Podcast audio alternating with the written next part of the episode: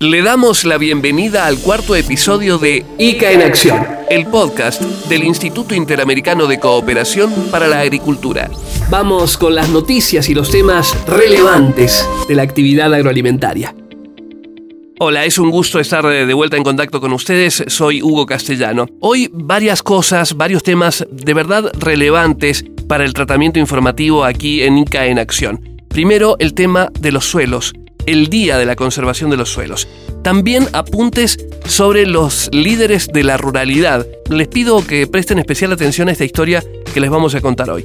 Y un tema muy importante, el del cambio climático. Viene la COP27, abordaremos este tema. Además, algunas cuestiones informativas que son relevantes e importantes para tener en cuenta en este cuarto episodio.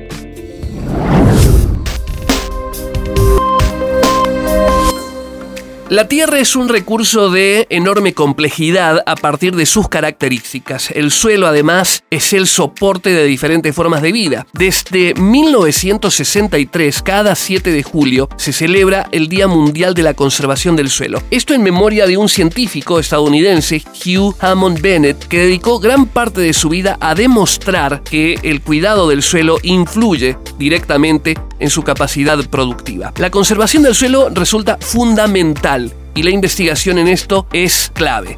El Instituto Interamericano de Cooperación para la Agricultura convocó hace un par de años al prestigioso profesor de la Universidad Estatal de Ohio, Ratan Lal, reconocido como la mayor autoridad en ciencias del suelo, lo recordamos es Premio Mundial de la Alimentación 2020, co-ganador del Nobel de la Paz y uno de los científicos más importantes del mundo, para, a través de un seminario de diálogo virtual, hablar de la importancia del suelo, su gestión y los objetivos de desarrollo sostenible. Del extraordinario aporte de este diálogo, cuya presentación completa está disponible en las plataformas y redes del ICA, tomamos unos conceptos que además de relevantes, ayudan a entender con mayor claridad el valor de los suelos, el valor de su cuidado, conservación y aporte integral para nuestro planeta y para los seres humanos. Presten especial atención a estas definiciones centrales del profesor Ratamlal. La salud del suelo es la capacidad de los suelos como una entidad activa en términos dinámicos y biológicos dentro de los panoramas y horizontes naturales y gestionados, de sostener, dar vida a múltiples ecosistemas y servicios de ecosistemas. Primariamente productividad, alimentación, seguridad nutricional, biodiversidad, purificación del agua, renovabilidad, captura de carbono, calidad del agua, química de la atmósfera y ciclos elementales para el bienestar de los seres humanos y la conservación de la naturaleza. Esta conservación es importante, muchas otras definiciones que hay solo se centran en el componente humano. Yo creo que los humanos somos parte de la naturaleza, de modo que la naturaleza es muy importante en la definición también. La materia orgánica de los suelos es muy importante. Es un componente esencial de la salud del suelo, porque esto tiene que ver con la calidad, cantidad y dinámica de la materia orgánica y su gestión. Esto también tiene una influencia en la calidad del suelo. Una definición y un mensaje muy claro sobre varias cosas, el poder de la investigación a gran nivel, la fuerza del conocimiento, la reflexión que sigue a ese conocimiento, lo que representa la difusión y la divulgación, la prestigiosa además y notable capacidad del profesor Ratamlal y el desafío de conocer mejor, cuidar y conservar los suelos fuertes y saludables. Recordemos la constante y extensa labor en conjunto del profesor Lal junto a LICA, una de las más destacadas, la iniciativa Suelos Vivos de las Américas, de gran impacto a lo largo de 2021, con el objetivo de articular esfuerzos públicos y privados en el combate a la degradación de los suelos, un fenómeno que amenaza socavar la capacidad de los países de satisfacer de manera sostenible la demanda de alimentos.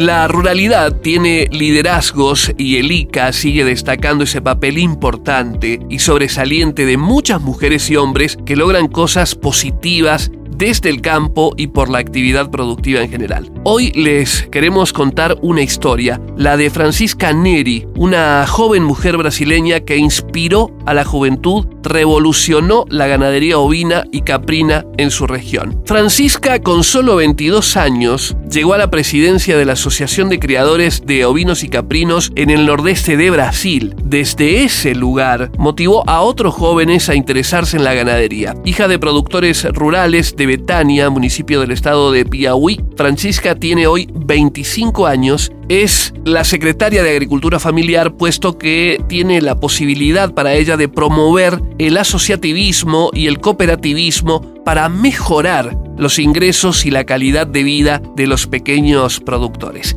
Francisca fue reconocida como una de las líderes de la ruralidad de las Américas por el Instituto Interamericano de Cooperación para la Agricultura. Recordamos que el premio denominado Alma de la Ruralidad es parte de una iniciativa para reconocer a mujeres y hombres que dejan huella y hacen la diferencia en el campo del continente americano para la seguridad alimentaria y nutricional y la sostenibilidad ambiental del planeta. Gracias a la apertura de nuevos mercados y el mejoramiento genético de los animales, en Betania, donde vive Francisca, se ha logrado generar rentabilidad en una actividad que hasta hace pocos años era mayormente de subsistencia y también se consiguió que muchos jóvenes permanezcan en áreas rurales para trabajar, por ejemplo, junto a sus padres en la actividad agropecuaria. Para entender y tomar una verdadera dimensión de estos liderazgos de la ruralidad, vale la pena compartir unas palabras que mencionó en Diálogos Periodísticos Francisca.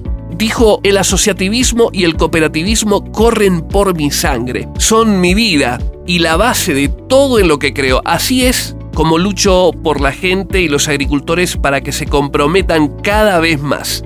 El cooperativismo y el asociativismo, dice Francisca, son los negocios del futuro. Fueron las fuentes de ingreso para mis padres y también lo serán para mis hijos y mis nietos. Esto lo afirma Francisca, dando una verdadera lección de vida a miles de jóvenes desde su actividad y su entorno. El premio Líderes de la Ruralidad, recordamos, es un reconocimiento para quienes cumplen una doble función irreemplazable ser garantes de la seguridad alimentaria y nutricional y al mismo tiempo guardianes de la biodiversidad del planeta a través de la producción en cualquier tipo de circunstancia. El reconocimiento además tiene la función de destacar la capacidad de impulsar ejemplos verdaderamente positivos para las zonas rurales de cada región. Francisca, felicitaciones y gracias por ese liderazgo.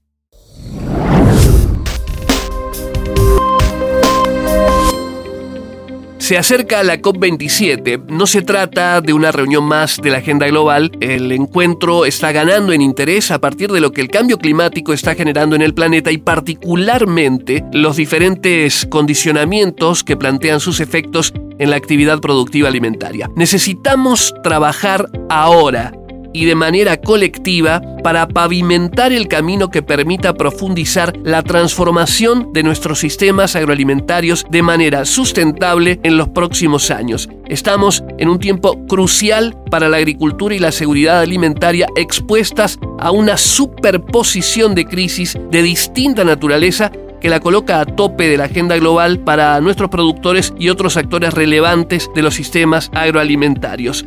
Con estas palabras, Manuel Otero, el director general del Instituto Interamericano de Cooperación para la Agricultura, expresó claramente la urgencia de decisiones y acciones ante ministros y secretarios de Agricultura de las Américas que se encargaron de plantear al Instituto Interamericano de Cooperación para la Agricultura la coordinación de un proceso de acción para lograr concreciones pensando en términos de seguridad alimentaria y nutricional, sostenibilidad, conservación y gestión del agua. Una veintena de ministros y secretarios, además de altos funcionarios, representando un total de 32 países, aprobaron una declaración en la reunión de las Américas sobre cambio climático y agricultura que llevó el título En camino hacia la cumbre de las Américas 2022 y más allá. La declaración, les cuento, indicó que las condiciones globales actuales han aumentado la toma de conciencia sobre algo muy importante, la fragilidad que tiene la seguridad alimentaria y nutricional en el ámbito global y la necesidad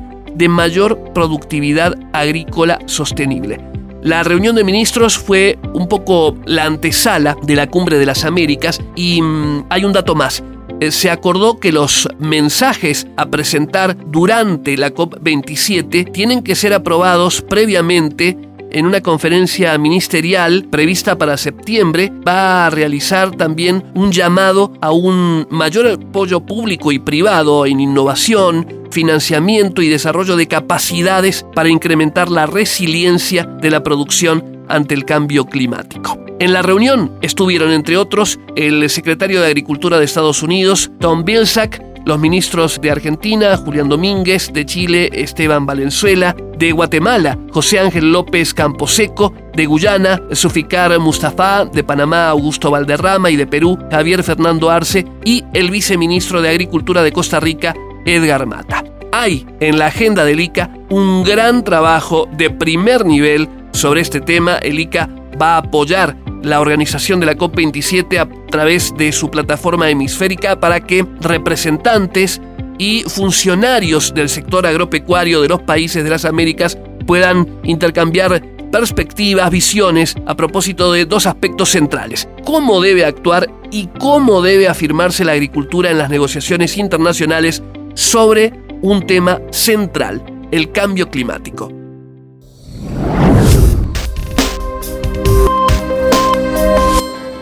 Y ahora sobre el final una pregunta. ¿Qué hace el ICA? ¿Qué hace el Instituto Interamericano de Cooperación para la Agricultura? Pues aquí una respuesta resumida promueve una serie de soluciones de cooperación técnica en bioeconomía y desarrollo productivo, recursos naturales, gestión de riesgos, comercio, desarrollo territorial y agricultura familiar, además de sanidad agropecuaria e inocuidad de los alimentos. Se trata de un puente, un puente para el intercambio de conocimientos especializados de cara a los retos que enfrentan los 34 países para alcanzar sus objetivos de desarrollo sostenible. Y todo esto bajo dos ejes transversales, innovación y tecnologías por un lado y género y juventud por otro. En próximos podcasts vamos a contar más a propósito de todo esto.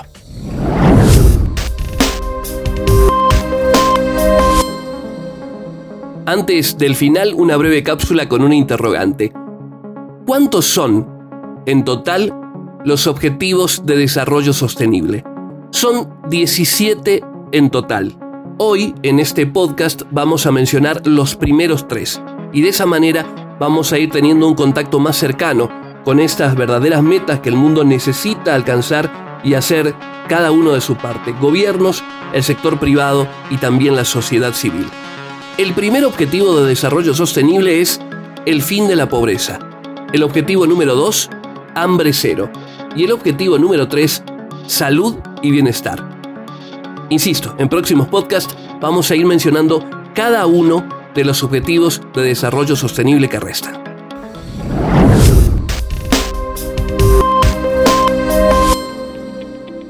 Y bien, con esto cerramos nuestro cuarto episodio. No olviden, además de escuchar, el compartir en redes desde nuestras plataformas para poder estar más fuertemente en contacto y para poder mantener a través de este maravilloso canal de comunicación a ICA en acción.